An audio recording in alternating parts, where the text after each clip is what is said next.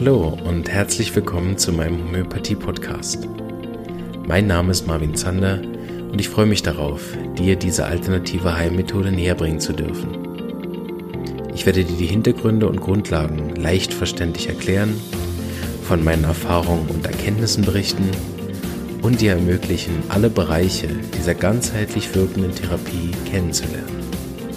Ich freue mich, dass du dabei bist und wünsche dir viele Erkenntnisse bei der heutigen Episode.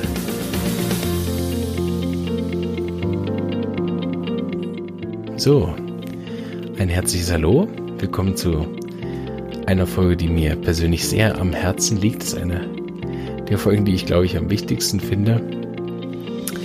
Einerseits, weil ich gerne über das Thema Heilkunst rede. Zweitens aber auch, weil ich glaube, dass das einer der größten Missverständnisse in der Homöopathie ist. Es gibt sicher einen ganzen Haufen, auch äh, einige, die ich wahrscheinlich immer noch habe. Aber ähm, eines der Missverständnisse, was ich behaupte, dass die meisten haben, ist, dass sie nicht verstehen, was Hahnemann gemeint hat, wenn er geschrieben hat, Heilkunst. So, er hat nicht geschrieben Organon der Alternativmedizin oder Komplementärmedizin oder besseren oder schlechteren Medizin oder sonst was, sondern in Heilkunst geschrieben. Natürlich kommt das aus einer Zeit, wo man auch äh, solche Begriffe verwendet hat. Wenn man aber selber als Homöopath weiß, äh, arbeitet, dann weiß man, dass das, was wir da tun, auch einem künstlerischen Tätigkeit deutlich näher kommt als einer medizinischen Tätigkeit. Das hoffe ich, dass am Ende dieser Folge klar ist, was ich damit meine.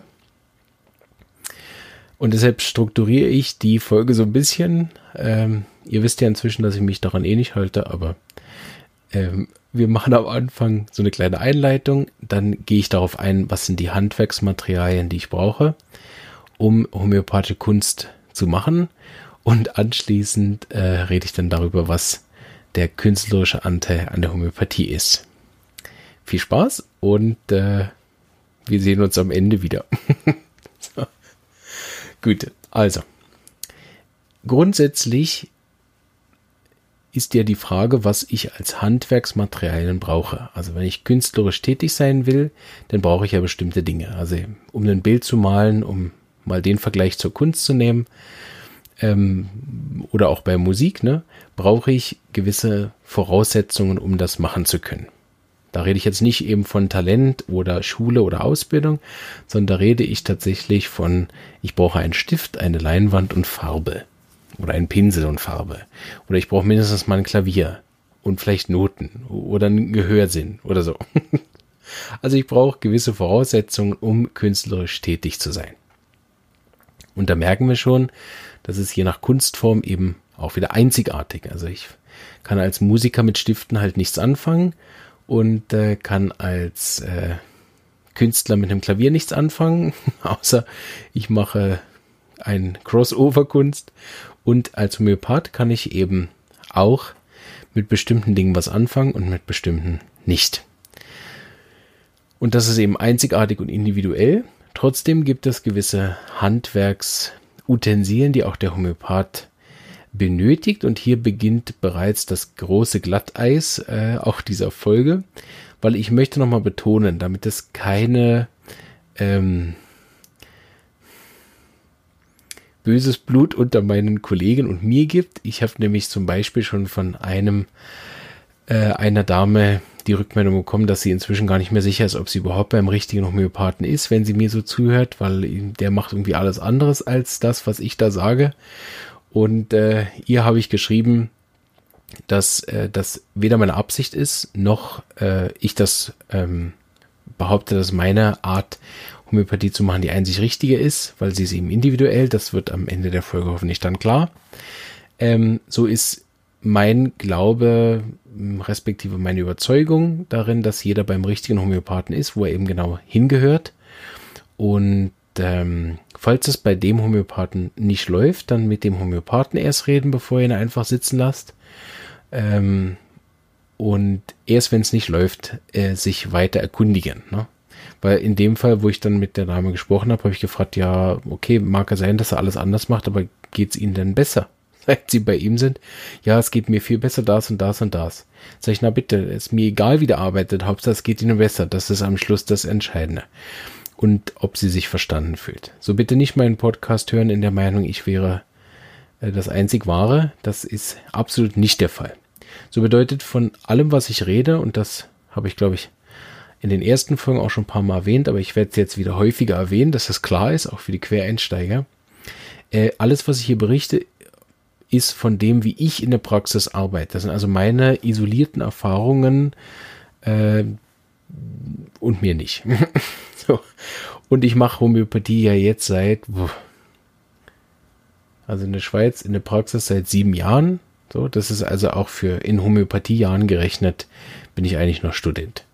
So, ähm, ist wirklich nicht so, dass ich hier der Status quo bin oder sonst irgendwas. Bitte ähm, schaut darauf, geht's euch besser nach dem homöopathischen Mittel oder nicht und wie dann da der Verlauf ist oder wie oft der die Mittel wiederholt und so weiter. Natürlich gibt es da diese Vor Sachen äh, wie die Prinzipien und Grundvoraussetzungen, na klar, und die gebe ich weiter, wie sie Hannemann weitergegeben hat, aber im Laufe der Folge wird es klarer, dass das eben dann vom Homöopath zu Homöopath eben auch wieder unterschiedlich sein kann und auch darf. So, alles, was ich sage, ist kein Ausschluss, sondern es ist ein Weg nach Rom. Und äh, weiß Gott nicht der einzige, wie wir wissen. Führen da viele Wege hin. So. Grundsätzlich kann man das relativ leicht zusammenfassen, was der ähm, Homöopath als Handwerksvoraussetzung wissen sollte, müsste, muss. Wäre schön, wenn er das hätte. Sagen wir es so. Aber auch nur meine Meinung. Und zwar, er sollte alles über Menschen wissen, was es zu wissen gibt. Und wenn ich alles sage, meine ich alles. Wenn ich nicht alles weiß, kann ich nicht ganzheitlich arbeiten, kann ich nicht ganzheitlich fragen, kann ich nicht ganzheitlich behandeln. Jetzt ist natürlich alles über Menschen zu wissen äh, ein schwieriges Unterfangen, weil wir, ich überzeugt bin, dass wir als Menschheit nicht mal alles wissen über Menschen. Ähm, und wir uns ja sogar noch weiterentwickeln. So sich das eben auch ändert und anpasst. So haben wir den ersten Bereich oder den kann man von Anfang an verstehen, dass ein Homöopath nie alles wissen kann. Das gilt ja eigentlich für jeden Menschen, aber auch in seinem Beruf kann der Homöopath schon von der Grundvoraussetzung seiner Anforderungen heraus, nämlich jeden Menschen einzigartig wahrzunehmen und auch zu erkennen, kann er streng genommen eigentlich gar nicht erreichen. So, es gibt äh, viele Tricks, um das zu umgehen, die, un die eigene Unfähigkeit. Also, dass man zumindest dem recht nahe kommt und äh, dann trotzdem das Medium finden kann, Minimum finden kann. Ähm, aber grundsätzlich äh, ist das, was er als Voraussetzung erstmal wissen sollte, ja schon nicht möglich. Da haben wir immer wieder perfektionistische Studenten, zu denen ich auch zähle, die da recht dran nagen, dass äh, auch mit Fleiß, Disziplin und äh, stetigem Dranbleiben da kein, also dass ich nicht einfach nicht alles wissen kann. Das Handwerk kann man aber auch trotzdem so ein bisschen aufspalten. Es gibt halt natürlich wichtigere Bereiche zu wissen und äh, unwichtigere Bereiche. Bevor ich aber darauf komme, möchte ich einen wichtigen Punkt hervorheben, den ich in meiner Praxis am wichtigsten finde. Und ich möchte dazu vor ein kleines Zitat vorlesen.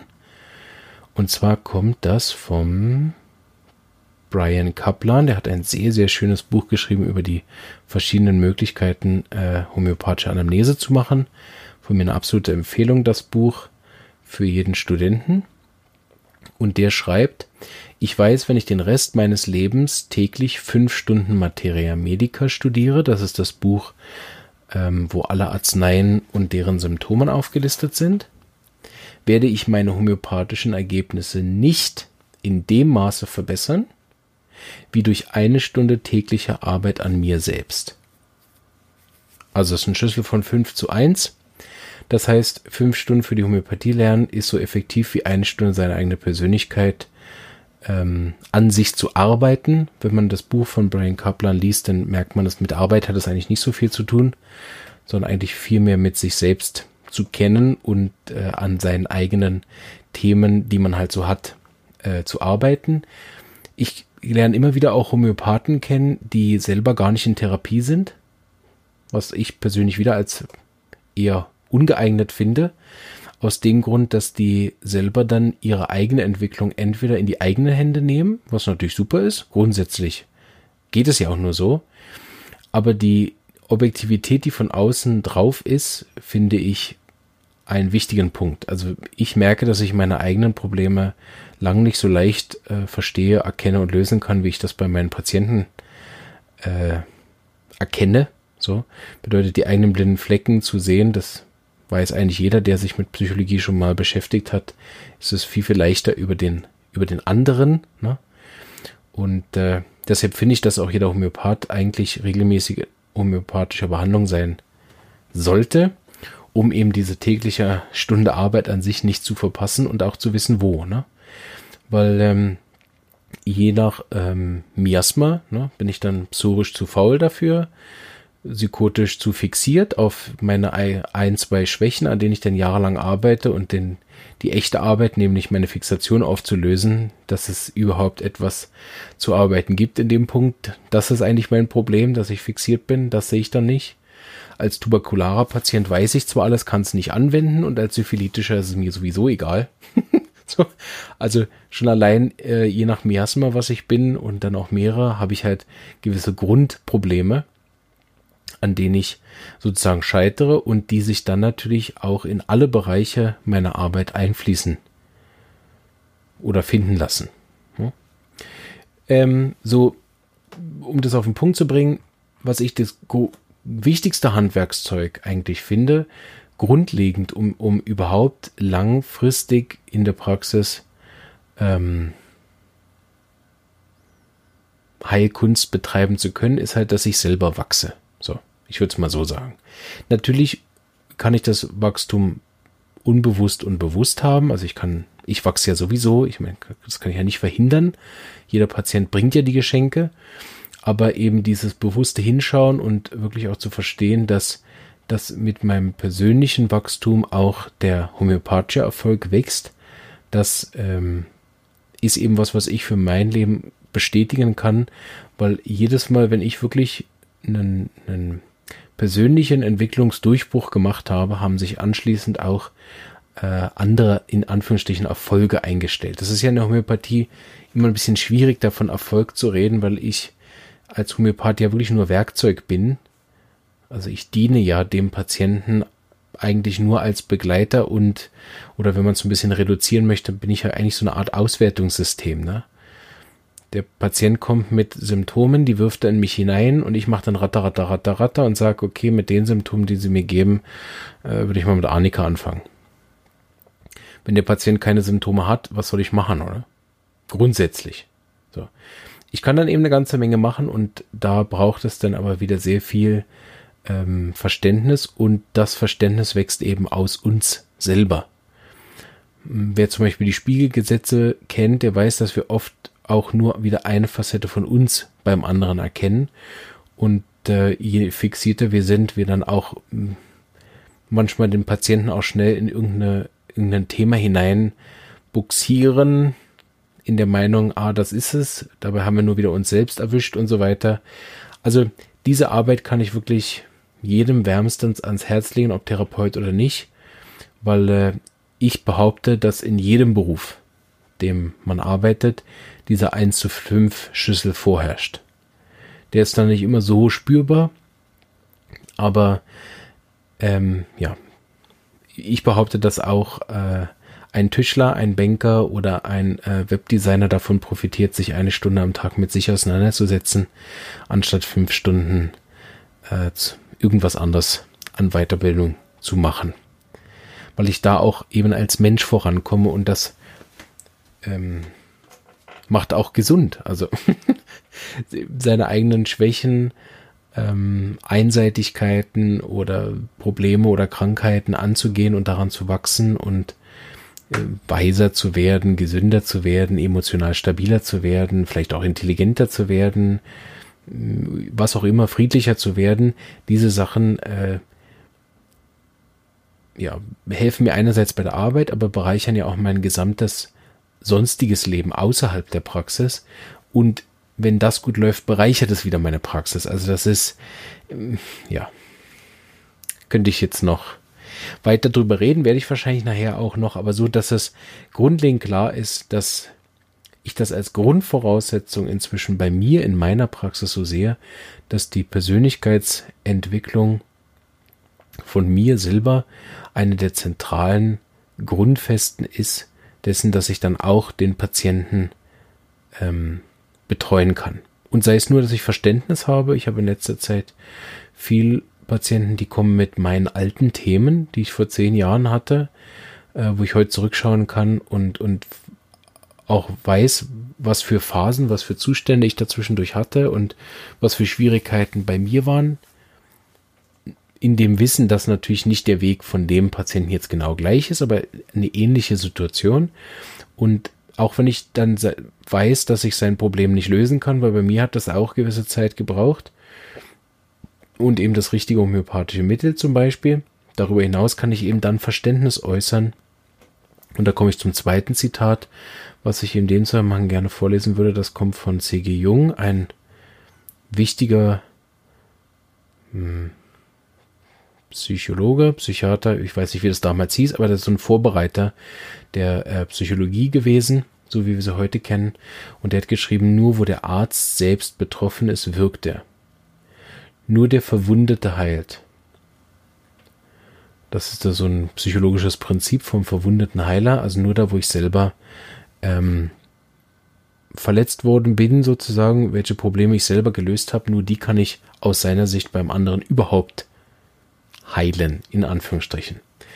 Das machen wir natürlich in der Homöopathie nicht, sondern wir lösen die Selbstheilungskraft beim Patient aus. Und da das aber auch funktioniert in meiner Wahrnehmung über das Bewusstsein, dass derjenige versteht, oh, ey, endlich versteht mich jemand, ähm, das kann wieder eben auch Heilung auslösen beim anderen, weil er jetzt bei zehn Ärzten war oder wie, wie ich in dem Fall, an den ich gerade denke, eben bei mehreren Psychologen und zwei Psychiatern war und mit zehn Jahren Burnout null weitergekommen ist und dann bei mir saß und Tränen geweint hat, nicht weil wir irgendeinen Fortschritt hatten oder so oder weil es besonders traurig war, sondern weil endlich er sich verstanden gefühlt hat. In so einem komplizierten Fall heilt es den Fall nicht sofort, aber es sorgt schon mal für eine, für eine Vertrauensbasis, die nach zehn Jahren herzustellen in irgendeinen Therapeuten auch gar nicht so leicht ist. Und damit ist es dann wieder Grundvoraussetzung für die Heilung. Ich hoffe, ich rede hier nicht so viel Kauderwelsch, dass ihr mir alle folgen könnt. so. äh, ansonsten benutzt äh, doch bitte äh, alle Möglichkeiten, mir eine Frage zukommen zu lassen und dann ähm, werde ich darauf antworten, dass es klar ist, weil es mir wirklich wichtig. So, jetzt kommen wir zum Handwerk. Da gibt es verschiedene Bereiche. Das ist nicht abschließend, möchte ich hinweisen, weil ich gemerkt habe beim Vorbereiten, dass die Liste ein bisschen lang ist inzwischen schon. Sonst wird die Folge vier Stunden lang. Ich habe zwar letztens das Feedback bekommen, ich möge doch gern auch vier Stunden Folgen machen, weil man mir so gern zuhört. da vielen Dank fürs Kompliment. Äh, ich versuche trotzdem die Folgen einigermaßen äh, überschaubar zu halten, weil es sind ja zwei pro Woche. Ähm, und wenn die dann jeweils noch irgendwie zwei Stunden gehen, dann ist das zwar nett, aber äh, vielleicht ein bisschen zu viel. Auch für mich natürlich dann, dann deutlich mehr Arbeit. so mache ich es lieber kurz und ähm, strecke das dann äh, über die verschiedenen äh, Monate und Jahre. So, am Schluss ist dann ein Gesamtkunstwerk und was ich auch als Vorteil sehe, dass ich mich darüber entwickeln kann. Also wenn ich am Anfang schon alles in vierstündigen Sachen aufnehme, dann ist es halt so gut wie damals, aber meine ein, eigene Entwicklung fließt ja da nicht rein. Also ich habe schon ein paar Mal überlegt, mir gut vorstellen können, dass ich einige Folgen in zwei Jahren nochmal neu aufnehme und dann äh, vielleicht sogar eine andere Meinung dazu habe oder eine verbesserte Wahrnehmung davon oder sogar andere Erfahrungen gemacht habe, vielleicht inzwischen oder was weiß ich. So, ich denke über diesen Prozess, das auch über, über ein, zwei Jahre als Projekt zu machen, wird auch dann so eine eigene Entwicklung möglich sein. Ähm, nicht nur des Handwerks vom Schneiden ins Mikrofon sprechen oder all das, sondern auch von der eigenen Persönlichkeit. Weil das nur so kurz am Rande, so das erste Mal so richtig in der Öffentlichkeit zu stehen, also in der digitalen Öffentlichkeit, nicht Vorträge und Schule, das mache ich jetzt schon lang, haha, zwei Jahre. Äh, und Vorträge halte ich seit Beginn. So, das kenne ich inzwischen, aber so in der digitalen Öffentlichkeit äh, zu stehen, finde, fand ich äh, bisher eine riesen Herausforderung. Und äh, ja, so, ist irgendwie anders als äh, mit echten Menschen Kontakt zu haben, dieses Chatten und im Facebook und so ist alles ein bisschen anonymer. Gefällt mir nach wie vor alles nicht so wie einen echten Vortrag zu haben, aber ich bemerke, dass der Zeitgeist ebenso ist, dass wir im Moment alles online bequem von daheim vom Sofa aus beim Arbeiten noch hören können. Ich höre selber gern Podcast beim äh, Sport machen oder so. Äh, da kann ich ja nicht mir noch jemanden vor den äh, Crosstrainer hinstellen, der mir dann noch einen Vortrag hält. Das ist schon wirklich äh, super, das in den In-Ear-Kopfhörern zu haben und wie viele Hörbücher ich beim Sport schon verschlungen habe äh, was dann sozusagen körperliche wie geistige Weiterbildung ist, ist zwar der im Gegensatz zu allen Achtsamkeitslehren wahrscheinlich absoluter Gesundheitsschrott, das zu tun. Diese Doppelbelastung. Der Achtsamkeitstraining führt uns ja wieder zurück zu dem eine Sache machen und nichts anderes, ne? achtsam essen. Ich war allerdings mal an einem Achtsamkeitsseminar, was ich wirklich sagen kann, was sehr gut war. Also aus meiner objektiven Sicht fantastisch, aber es hat mich an den Rand des Wahnsinns gebracht eine Stunde lang achtsam zu gehen. Ich weiß nicht, ob ihr das schon mal gemacht habt. Ich hebe den rechten Fuß darüber, dass ich den Ballen abrolle, die Zehen verlassen den Boden, dann setze ich es mit der Ferse wieder auf und ich gehe jeden Schritt so einzeln durch und mache nur das eine Stunde lang. Ich bin fast wahnsinnig geworden. Und anschließend hatten wir achtsam essen, jeden Bissen 60 Mal kauen. Da kriege ich Zustände. Ähm, das heißt wahrscheinlich, ich sollte dringend mehr Achtsamkeitstraining machen. Aber es hat mich auf jeden Fall in der ersten, äh, diesen Achtsamkeitstag deutlich kränker gemacht als gesünder. Ähm, ja, aber nichts dagegen. Ich äh, höre darüber nur Positives, empfehle es auch allen und ähm, auch einige meiner Lehrer machen das. Achtsamkeitstraining und äh, vielleicht äh, braucht man dafür auch eine gewisse, ich weiß nicht. Vielleicht kommt das mit dem Alter. Nein, nein. Ähm, so, wir wollten ins Handwerk einsteigen. Genau, ich habe die Liste ein bisschen gekürzt, das wollte ich eigentlich sagen, weil die schon sehr lang ist. Aber auf die wichtigsten Bereiche möchte ich einmal eingehen. Grundsätzlich erinnert ihr, vor zwei Stunden hatte ich das etwa erwähnt, dass man alles über Menschen wissen sollte. Und hier jetzt ein paar Bereiche, die es zu wissen gilt, die ich wirklich als Vorteil empfinde, wenn man sich darin auskennt. Und dann ist auch nochmal ein super Einblick, wie wir in der Praxis arbeiten. Da gibt es ja auch noch eine andere Folge zu, ähm, wo es dann mehr um die Homöopathie geht. Also, grundsätzlich beschäftigen wir uns mit den Menschen und von der körperlichen Richtung aus äh, sind das die Wissenschaftsbereiche Biologie. Und die Biologie beruht auf der Chemie und die Chemie beruht auf der Physik. So streng genommen wäre es von Vorteil, über diese drei Wissenschaften einigermaßen Bescheid zu wissen, weil sie die Grundlage bilden für alles, was wir nachher dann in der Medizin haben. Jetzt muss man natürlich dafür kein Physikprofessor sein, um Homöopathie zu verstehen. Da wir ja aber allerdings davon ausgehen, dass Homöopathie eine physikalische Arznei ist, also eine Frequenz, eine Schwingung, äh, wäre das so der wichtigste Wissenschaftsbereich und die Chemie und die Biologie sind dann eher die Wissenschaftsbereiche, die äh, sozusagen eher ein Teil von der Homöopathie berühren. Und grundsätzlich ist natürlich immer auch als Homöopath homöopathisches Gedankengut, je, je tiefer ich in der Materie drin bin, je tiefer ich eintauche, desto größer ist das Verständnis. Gut. Ähm, Grundsätzlich ist es also von Vorteil, ein bisschen in den Naturwissenschaften Bescheid zu wissen. Das ist auch in jeder Ausbildung, die ich bisher gehört habe, sind es auch die normalen Grundlagen, dass man darüber Bescheid weiß. Und dann kommen wir sozusagen zur ersten Klasse des Homöopathen. Und die erste Klasse besteht eben aus Biologie, Chemie, Physik und aus ähm, der Medizin. Erste Klasse ist hierbei kein Werturteil, sondern einfach äh, Menschenkunde Klasse 1. Menschenkunde Klasse 1 ist eben Medizin. Und da sage ich immer, wenn man mich so fragt, ja, okay, wie viel Medizin sollte ich dann wissen, um als Homöopath arbeiten zu können, da gebe ich immer so ein bisschen den Leitfaden. Aber ich sage, also das, was ein Hausarzt Anfänger weiß, Das wäre gut zu wissen als Homöopath. Minus sozusagen all dieser verschiedenen Arzneimittel. Das äh, ist auch gut, wenn man das weiß. Dann versteht man besser auch, was der Arzt da so macht. Und wenn ein Patient kommt mit vielen Medikamenten, lohnt es sich wirklich, da auch Zeit zu investieren. Aber das ist natürlich kein aktives Wissen, was ich brauche. Das reicht passiv, dass ich es nachschlage, wenn ich die Medikamente nicht kenne und dann lernt man sie mit der Zeit kennen.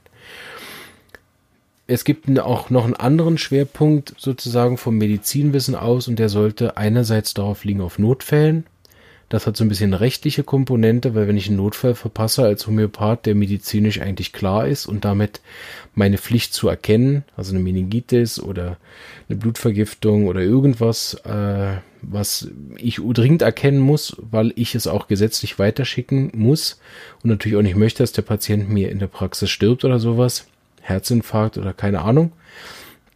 All diese Dinge ähm, sollte der Homöopath sicher einen Schwerpunkt drauf haben, damit sie ihm nicht an Tag zwei die Praxis dicht machen. Und ähm, das ist auch so ein Punkt, wo ich manchmal ein bisschen äh, Gefühl habe, dass ich da auch bei einigen Patienten auf Unverständnis stoße, weil sie sich immer fragen, wozu habe ich eigentlich die homöopathischen Arzneien alle daheim, wenn ich dann trotzdem immer vorbeikommen muss. Das hier einmal erwähnt, das hat drei Komponenten. Das erste ist gesetzlich. Der Arzt schickt seine Antibiotika auch nicht nach Hause und wir werden rechtlich eigentlich als Ärzte behandelt. Bedeutet, wenn wenn ich jetzt irgendwas am Telefon behandle und nachher ist es verpasst, also ja, mein Kind hat Husten, okay, und dann gebe ich irgendein Mittel und nachher stellt sich raus, der hat eine Lungenentzündung und macht dann damit Komplikationen und im schlimmsten Fall stirbt das Säuglingkind noch oder so, dann äh, kommt der Amtsarzt nämlich zu mir und fragt mich, warum ich Lungenentzündung am Telefon behandle. Und dann habe ich relativ wenig zu erklären, ähm, sondern ich habe einfach den gesetzlichen Rahmen nicht eingehalten, der vorgegeben ist worüber sich man sich sicher streiten kann und das so. Aber grundsätzlich ist das zum Beispiel ein Grund, warum alle vorbeikommen müssen. Der zweite ist, dass ich, wenn ich den Patienten dann vor mir habe mit dem Husten und ihn abhören kann, dass ich dann einerseits medizinische Symptome sammeln kann. Zum Verstehen hat der Reizhusten, Pseudogrupp, Bronchitis oder Lungenentzündung oder dann eine Pleuritis oder was auch immer. Oder äh, man hat ja gar keine Symptome, die man hören kann auf, der, auf den Atemwegen, dann habe ich es mit einem Reizhusten zum Beispiel zu tun oder vielleicht mit was ganz anderem. So. Das ist mal der zweite Punkt. Und der dritte ist, dass ich homöopathische Symptome viel, viel besser ähm, sammeln kann, wenn der Patient vor mir sitzt. Da komme ich nachher noch drauf, wenn wir den künstlerischen Anteil besprechen. So, aber vor allen Dingen wegen der Notfälle ist es wichtig, dass ich da als Homöopath viel, viel Medizinwissen habe und auch die ambulanten Untersuchungen machen kann, um dann auch zum Beispiel den Bauch auch abzutasten und zu wissen, was ich dann da taste und äh, ob das im Blinddarmentzündung sein könnte bei einem Kind, um es dann ins Spital zu schicken. Nicht, weil Homöopathie da nicht heilen könnte, sondern um den gesetzlichen Rahmen einzuhalten. Was auch noch wichtig ich finde, oder was mir viele Vorteile schon in der homöopathischen Praxis gebracht hat, ist alle Labor- und Arztberichte einmal einzufordern, mitbringen zu lassen und die auch äh, zu lesen und auszuwerten. Die sind natürlich für die Wahl der homöopathischen Arznei absolut nicht vorrangig. Aber erstens lerne ich damit wieder ein bisschen Medizin, gratis Fortbildung. Und zweitens verstehe ich, was der Arzt und also warum er da was macht.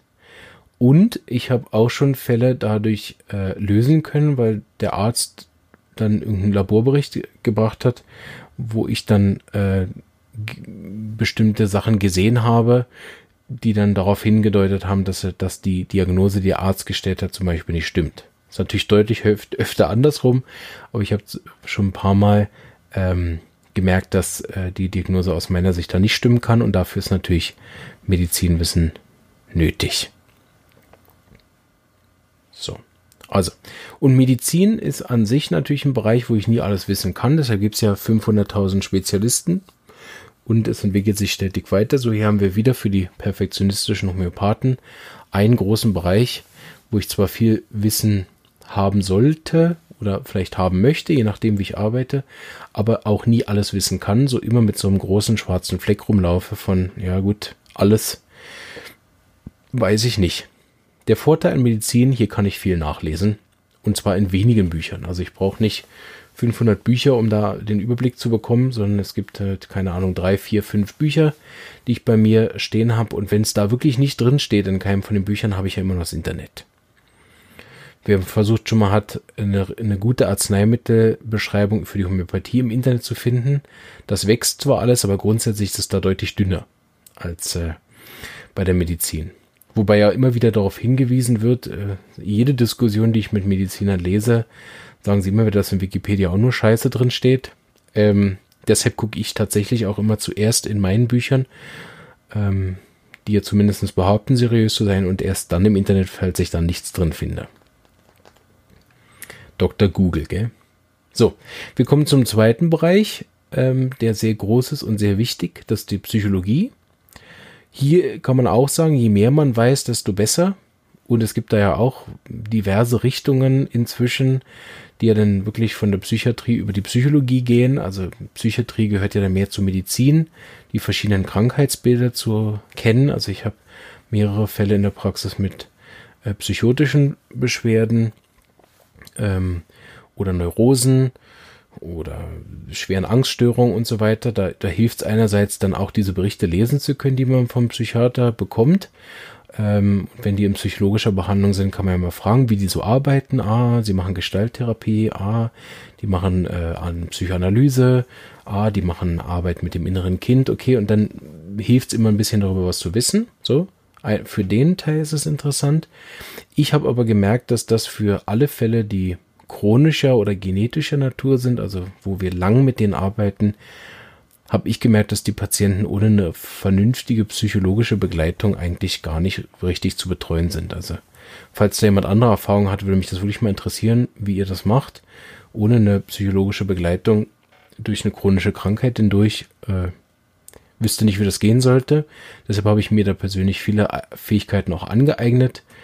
Äh, einerseits die Gesprächsführung, andererseits auch bestimmte Techniken, ähm, dem Patienten eben auch wirklich psychologische Methoden beizubringen, vorzustellen, anzuraten, ja, was auch immer, also mit dem auch wirklich psychologisch zu arbeiten, parallel zur Arznei.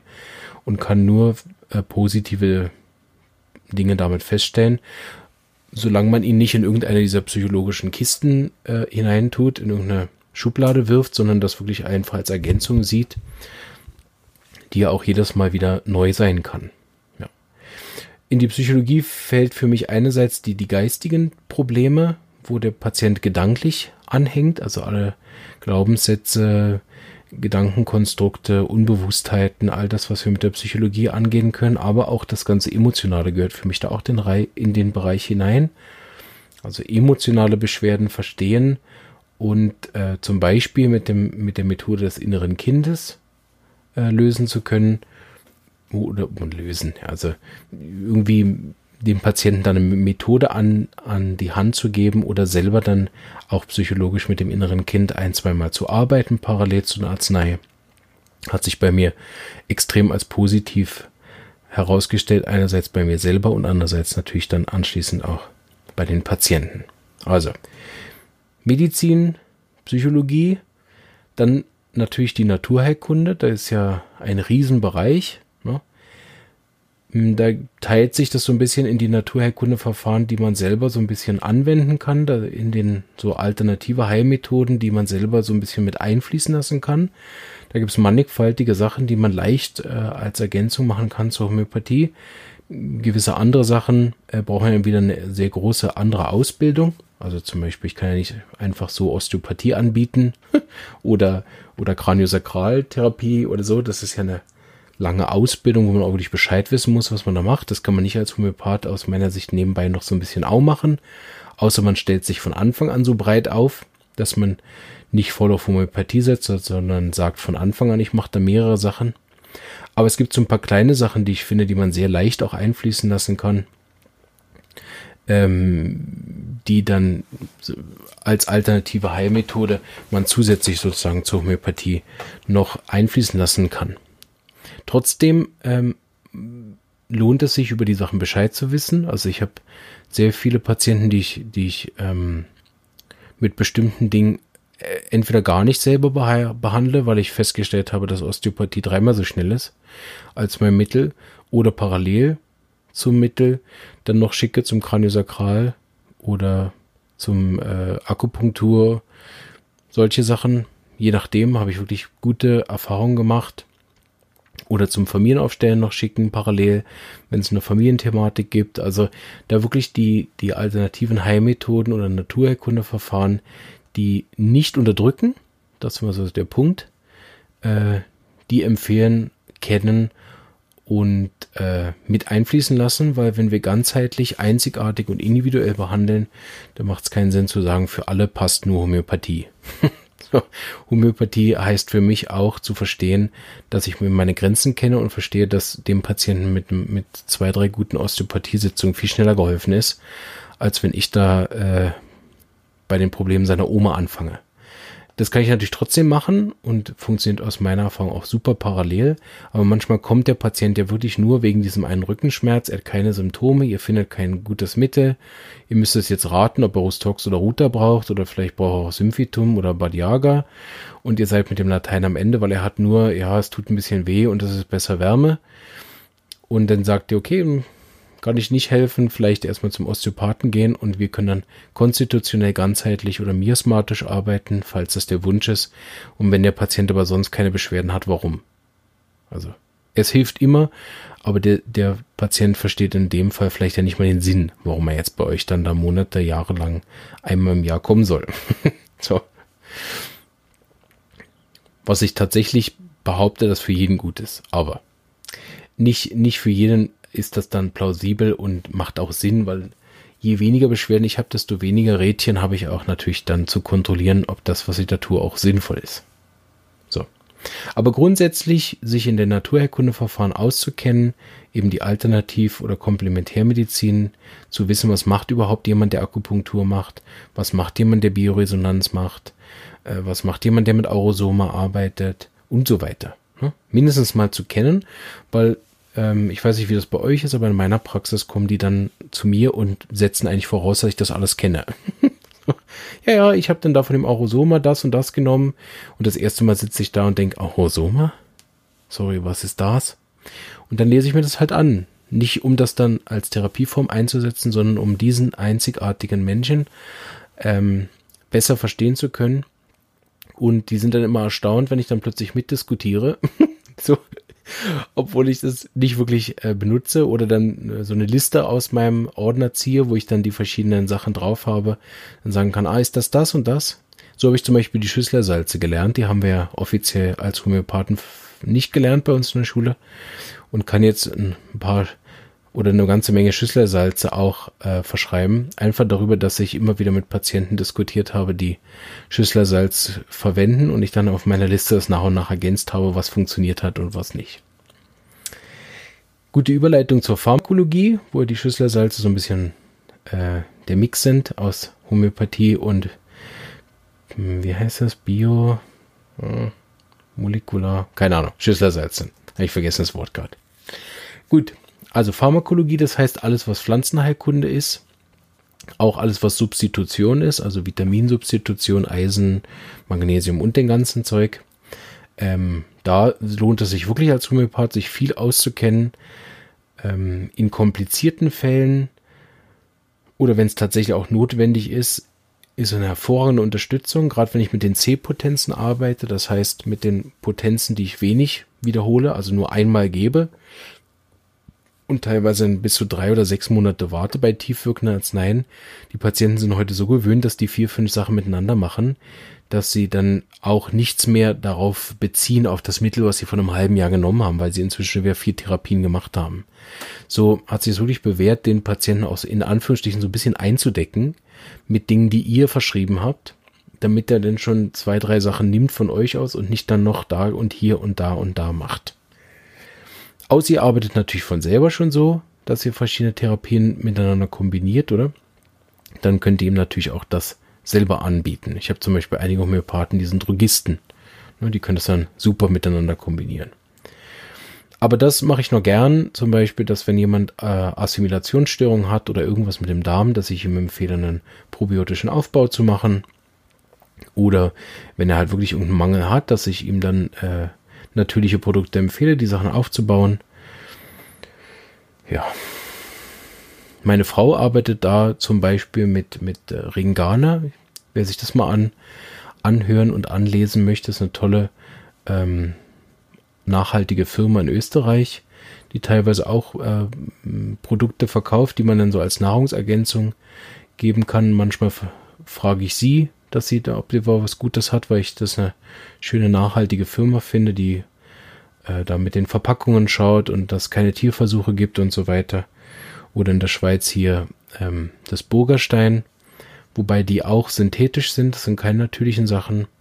Wir haben hier in, in Kur Naturdrogerie, die dann viele wirklich ähm, Originalsubstanzen hat, dann eben da, wo dann nicht die synthetischen Vitamine rauskommen, sondern die dann Gemüsepulver sind, wo das dann drin ist und so weiter.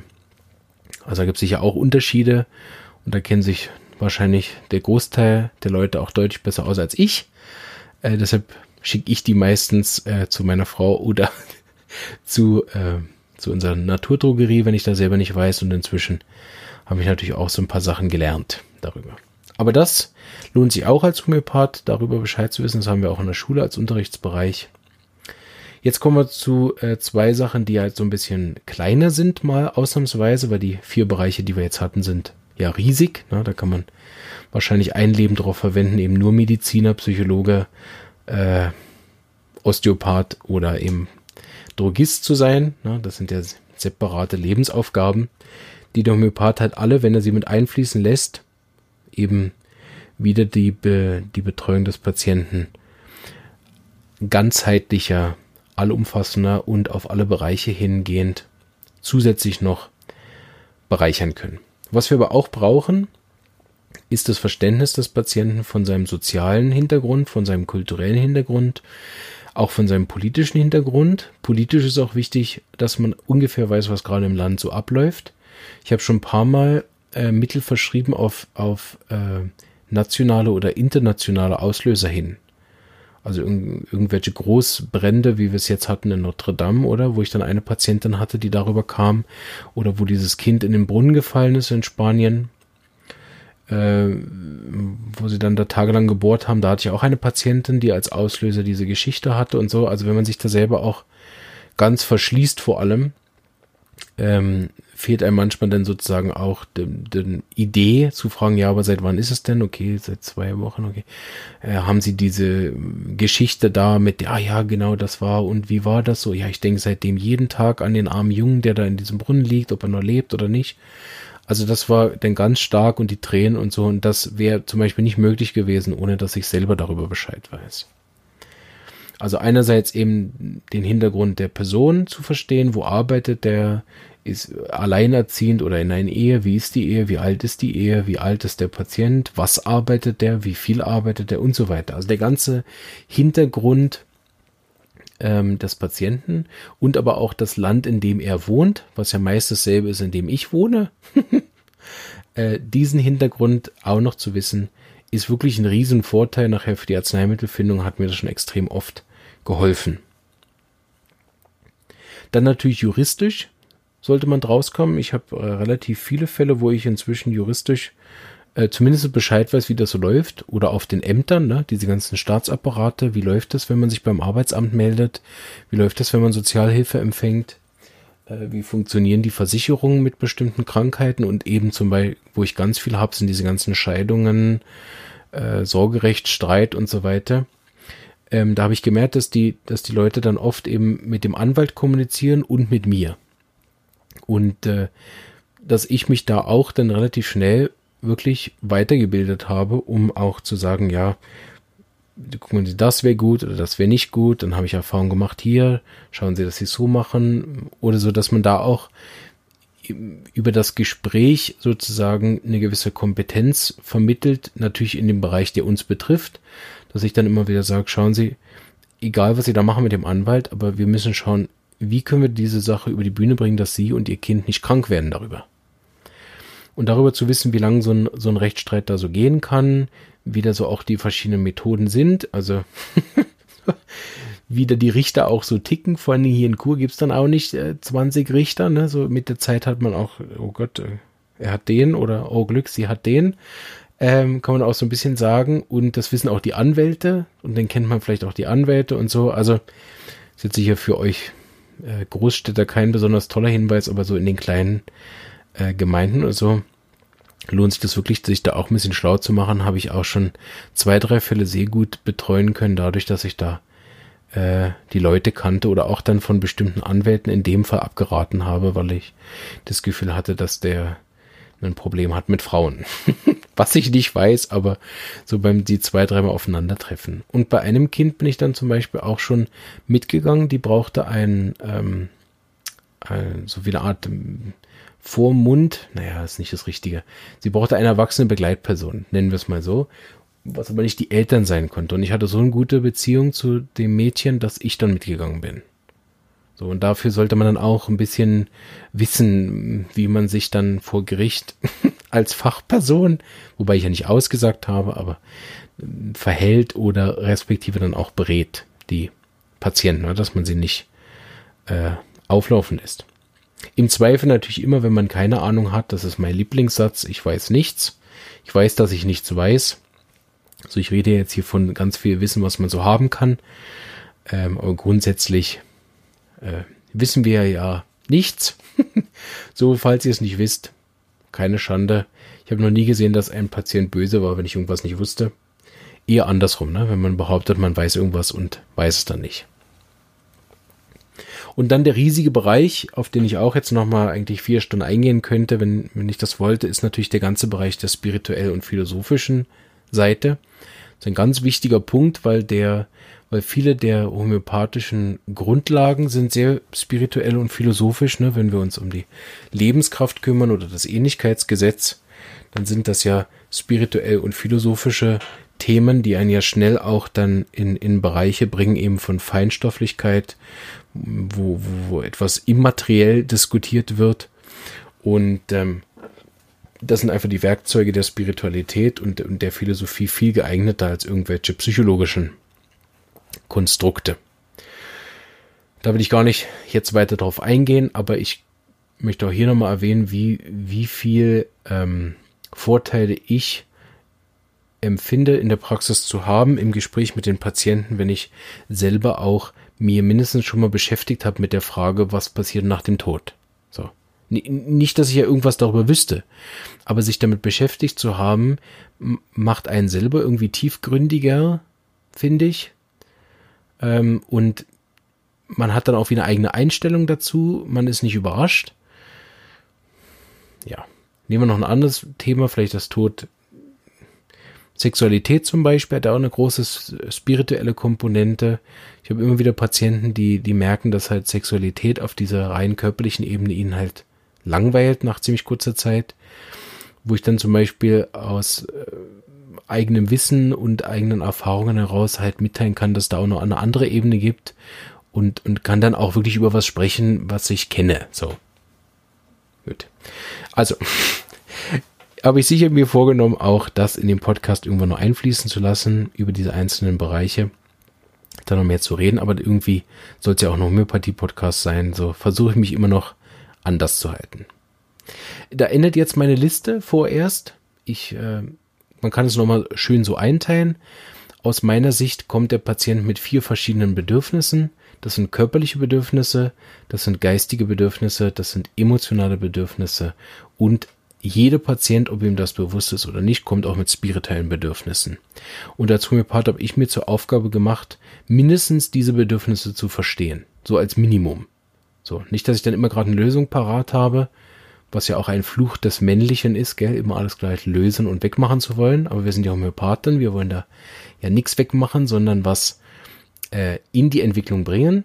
So wenn derjenige kommt mit einem körperlichen Mangel, also mit einem körperlichen Bedürfnis, dann hilft es einfach neben der Homöopathie, die ja ganzheitlich arbeitet, ihm dann auch noch zu sagen, ja, und gehen Sie zur Massage, gehen Sie schwimmen, bewegen Sie sich, äh, machen Sie eine Diät, ernähren Sie sich gesünder, oder gehen sie halt auch mal zum Arzt vorbei und lassen mal die Schilddrüsenwerte checken. So. Natürlich heilt ihn das aus unserer Sicht aus der Homöopathie nicht. Aber es ist einfach eine ganz, ganz wichtige Komponente und besonders auf der körperlichen Ebene liegen auch viele Heilungshindernisse. Weil wenn derjenige äh, eine Schilddrüsenunterfunktion hat und äh, man dann nur mit Homöopathie behandelt, wird das schon besser. Und ich habe auch schon Fälle gesehen, wo das geheilt worden ist und derjenige jetzt keine Schilddrüsenmedikamente mehr benötigt. So, da habe ich ja gesehen von von äh, vorher und nachher. So und ich weiß auch, dass oder er hat mir zumindest auch nicht gesagt, dass er noch eine andere Therapie gemacht hat, oder? So kann ich sagen, ich habe Fälle gesehen, die mit Homöopathie geheilt sind. So, aber wenn wenn ich das nicht weiß, und der zum Beispiel jetzt über die Unterfunktion Gewichtszunahme hat und ich empfehle dem eine Diät, da kann der Diät machen, was er will. Das äh, ist medizinisch, wird das nicht, wird er nicht abnehmen, weil er hat eine Schilddrüsenunterfunktion. Und natürlich für die Homöopathie macht es auch einen Riesenunterschied, ob ich ihm eine Mittel gebe für Übergewicht oder ob ich ihm eine Mittel gebe, was den Bereich von der Schilddrüse mit abdeckt. Da kommen wir nachher noch zu. Ja. Ähm, also, er hat körperliche Bedürfnisse, dann hilft es auch, dass ich körperlich einerseits verstehe, was er da hat und zweiterseits äh, dann auch irgendeine Art von Tipp habe, was er denn machen könnte. So, dann hat er geistige Schwierigkeiten, Glaubenssätze, die er nicht auflösen kann, Gedankenkreisen, gewisse Fixationen auf richtig und falsch oder er hat gewisse äh, Erziehungsthemen, die er noch mit sich rumschleppt und hängt daran, also irgendwelche Gedankenprobleme. Und da hilft es einerseits zu verstehen, wo hängt derjenige, was versteht er nicht, ist er tuberkular und sagt, ich weiß aber, ist er psychotisch fixiert und hängt mit seinem alten Thema, was er nicht loslassen kann, ist er psorisch voller Angst und kann sich deswegen nicht bewegen? Oder ist er syphilitisch dumm, was keine Bewertung ist, sondern eine Feststellung. Und mindestens das zu verstehen, was ist geistig sein Problem und dann schauen, wie kann ich da einen Mehrwert bieten, ein Beitrag sein, und geistige Zubrot in irgendeiner Art und Weise zur Verfügung stellen und sei es nur zu sagen, ja, lesen Sie doch mal das Buch. Hier kommen wir relativ schnell an die Grenze, wenn wir einen Patient haben, der Recht hat und die allermeisten der Arzneien, die ich kenne, haben Recht. Na, so. Nux vomica weiß alles besser, Sulfur weiß alles besser, Sepia weiß auch alles besser, Tuya ist fixiert und hat, lässt keine andere Meinung zu, Aurum weiß auch alles besser, also es gibt ganz, ganz wenige Arzneien, die überhaupt irgendwie in irgendeiner Art geistig zu beraten sind. Natürlich als Mensch ist das immer möglich, aber in den Zuständen der Arzneien gibt es die wenigsten Arzneien sind offen für Tipps. so. Äh, trotzdem hilft es zum Beispiel auch in der zweiten, dritten oder vierten Sitzung, wenn der Patient sich dann besser fühlt, ihm eben dann die Tipps zu geben, wenn er aufgehört hat, recht zu haben und äh, sich darauf eingelassen hat, dass richtig und falsch A eine ausgedachte Geschichte ist und B, dass er sich ja offensichtlich geirrt hat, sonst wäre er nämlich nicht hier. Weil der offensichtlichste Fakt, dass äh, ein Patient nicht recht hat, obwohl er behauptet, dass er recht hat, ist, weil er krank ist. so bedeutet, in irgendeinem Punkt irrt er sich. Und es hilft natürlich enorm, wenn ich das herausfinde, wo er sich irrt, auch wenn er dafür noch nicht offen ist, das zu anzunehmen, dass das so ist. Hm. Und das ist natürlich schwierig, weil jetzt muss der Homöopath natürlich auch aufpassen, dass er nicht der Meinung ist, er hat recht. Sonst gibt es einen Kampf gegeneinander. Sondern ich nehme das immer so, okay, ich habe da zwei, drei Sachen erkannt, zwei, drei Theorien. Äh, ich weiß es natürlich auch nicht, warum er jetzt und wo hängt. Aber ich versuche dann so nach Ausschussverfahren zu gucken, okay, wenn ich hier was rede, wenn ich da was mache, wenn wir die Übung machen oder auch wenn ich die Arznei gebe und das besser geworden ist, ist dann sein äh, Kopfschmerz besser. Ne? Habe ich auch schon, dass ich wirklich super Erfolge hatte mit dem Mittel 80 Prozent seiner Beschwerden besser, leider nicht wegen denen er gekommen ist. oh, die Verdauung ist besser, der Schlaf ist besser, hervorragend, die Kopfschmerzen nicht. Und dann hat sich im Laufe der Therapie dann rausgestellt, dass die Kopfschmerzen mit einem ganz anderen Punkt zusammenhängen. Und dann kann man homöopathisch auch wieder besser und tiefer weiterarbeiten, weil der Punkt am Anfang noch nicht zu verstehen war für mich. So. Ähm, genau, dann hat er natürlich emotionale Bedürfnisse. Wie gehe ich mit meinem Ärger um, mit meinen Ängsten? Wie gehe ich mit Trauer um? Wie ist es mit meinen Scham- und Schuldgefühlen? Und so weiter. Kenne ich mein inneres Kind? Habe ich Kontakt dazu? Kann ich meine Emotionen fließen lassen, ohne darin zu ertrinken? Das sind so die ganzen Punkte. Auf der anderen Seite aber auch das Thema Emotionen, ähm, dass er sich emotional verstanden fühlt, also die Emotionen, die in einem Gespräch stattfinden. Also wie bin ich als Therapeut mit demjenigen? Da kommen wir auch wieder nachher zu, zu dem Thema, ähm, was dann in die Kunst hineinfließt, nämlich ein Teil der Kunst ist eben, sich immer wieder dem Patienten so ähnlich wie möglich zu verhalten, dass er sich verstanden und wohlfühlt in dem Praxisraum, weil das eben ein wichtiger Teil der ähm, Betreuung ist, dass der Patient sich wohlfühlt mit mir. Und am Schluss eben das spirituelle Bedürfnis, weil fast alle Beschwerden, die auf emotionaler, geistiger und körperlicher Ebene vorhanden sind, habe ich bemerkt, ohne dass ich es besser weiß als jemand anders, aber meine Beobachtung ist, dass viele, viele, viele dieser Beschwerden, egal wo sie sind, sind spiritueller Natur. Dass die Leute den Kontakt verloren haben zur Natur, zu Gott oder was auch immer, äh, dass die Leute den Kontakt verloren haben zu ihren Liebsten, was wieder ein spirituelles Thema beinhaltet, nämlich gibt es richtig und falsch, gibt es Schuld, gibt es Fehler und all das. Das sind sicherlich Sichtweisen und ja in der Spiritualität und Philosophie kann man das endlos diskutieren und man verfängt sich wieder in richtig und falsch. Ich stelle da immer wieder die Frage, was macht mich gesund? Macht es mich gesünder mit der Natur in Verbindung zu sein, ja oder nein? Macht es mich gesünder mit Gott in Verbindung zu sein, ja oder nein? Wobei ich hier nichts Religiöses meine, Klammer auf, Klammer zu. Ich meine das als Urquelle allen Seins oder als Universum, also nicht als der große Mann im Mond oder irgendein katholischer, muslimischer oder sonst wie Gott, gell? Sondern als moderne, allumfassende Variante nachzulesen in Gespräche mit Gott, wer das genauer wissen will. Aber da will ich jetzt auch nicht weiter drauf eingehen. Also tut mir das gut, was ich da tue, meinem Vater nachtragen zu sein.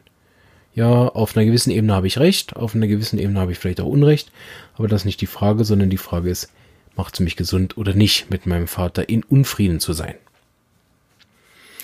So, ich habe auf die Uhr geschaut und das ist sicher die längste Folge, die ich je gemacht habe, aber war mir wichtig und sie ist nicht beendet, aber ich werde jetzt hier eine Zäsur machen und sie in zwei Teile teilen, wie ich das auch schon gemacht habe mit der Individualität und ähm, werde dann am Anfang der nächsten Folge das noch einmal zusammenfassen, haha, äh, um dann ähm, einen zweiten Bereich zu nehmen, nämlich was hat Hahnemann dazu gesagt? Zu den Aufgaben des Homöopathen. Da gibt es nämlich viele, viele Organon-Paragraphen und dann zu endlich zu dem Thema zu kommen, worüber ich eigentlich reden wollte, nämlich die Heilkunst. In diesem Sinne habt ihr einen guten Überblick bekommen, was ich so als Hintergrundwissen mitbringe. Nicht, dass ich in allen Bereichen jetzt da mega viel wüsste, gell? Nicht. Äh, bitte nicht mich auf irgendeinen Sockel heben, auf den ich wirklich nicht hingehöre. Ich sehe das so, dass wir alles gleichwertige Schüler sind. Ob wir in der ersten Klasse studieren, ob wir in der dritten Klasse studieren, wo ich mich sehe, oder in der sechsten Klasse, wo andere Homöopathen sind, oder ob wir schon auf die Oberstufe der Homöopathie gewechselt sind und auf den, auf der Liga der großen, äh, seit 50 Jahren studierenden Homöopathen uns irgendwo in der Uni rumtreiben sehe ich mich da immer noch ganz, ganz am Anfang und deshalb weder überlegen denjenigen äh von der ersten Klasse oder der Vorschule oder den Leuten, die gar nicht auf unsere Schule gehen, sondern Laien sind, denen sehe ich mich überhaupt nicht überlegen und ich sehe mich aber auch nicht als Wert unterlegen, sondern einfach auf einer Zeitachse, oder? So mit meinem Kollegen, mit dem ich zusammenarbeite, der hat mit 32 angefangen zu studieren und ist jetzt einer der Homöopathen, zu denen ich am meisten aufschaue von, von dem Wissen her. Ich mache mir aber immer wieder klar, dass er mit einem Alter angefangen hat zu studieren Homöopathie, wo ich noch nicht mal so alt bin. Bedeutet, ich bin zwar, wenn man das Wissen nebeneinander stellen würde, hätte ich vielleicht in bestimmten Bereichen, vor allem wenn man so vor fünf, sechs Jahren schaut, hätte ich sicher weniger Wissen und habe das sicher immer noch. Und in, in bestimmten Bereichen wie Medizin ist er mir hauchlos überlegen, äh, weil er da wirklich auch viel praktisches Wissen gesammelt hat in der Ausbildung, die er davor gemacht hat. Aber auf einer Zeitachse gesehen ähm, bin ich auf, die, wenn man es so sehen will, eigentlich sieben Jahre voraus. jetzt sozusagen, jetzt wenn ich acht Jahre arbeite, hat er noch nicht mal angefangen zu studieren, oder? So auf einer Zeitachse wäre ich ihm voraus. Aber das macht kein Werturteil. Es ist nicht einer besser oder schlechter, weil er mehr oder weniger Wissen hat in Homöopathie oder weil er mehr oder weniger an sich gearbeitet hat oder sonst wie. sondern ich sehe das wirklich so, dass wir alle auf Augenhöhe sind. Und das war mir immer wichtig, dass auf der Seite des Therapeuten sitzt kein gesunder Mensch und auf der anderen Seite der Kranke. Auf der Seite des Lehrers sitzt nicht der kluge Mensch und auf der Seite der Studenten die Dummen. Also das ist aus meiner Sicht absolut überholtes ähm, Hierarchiedenken.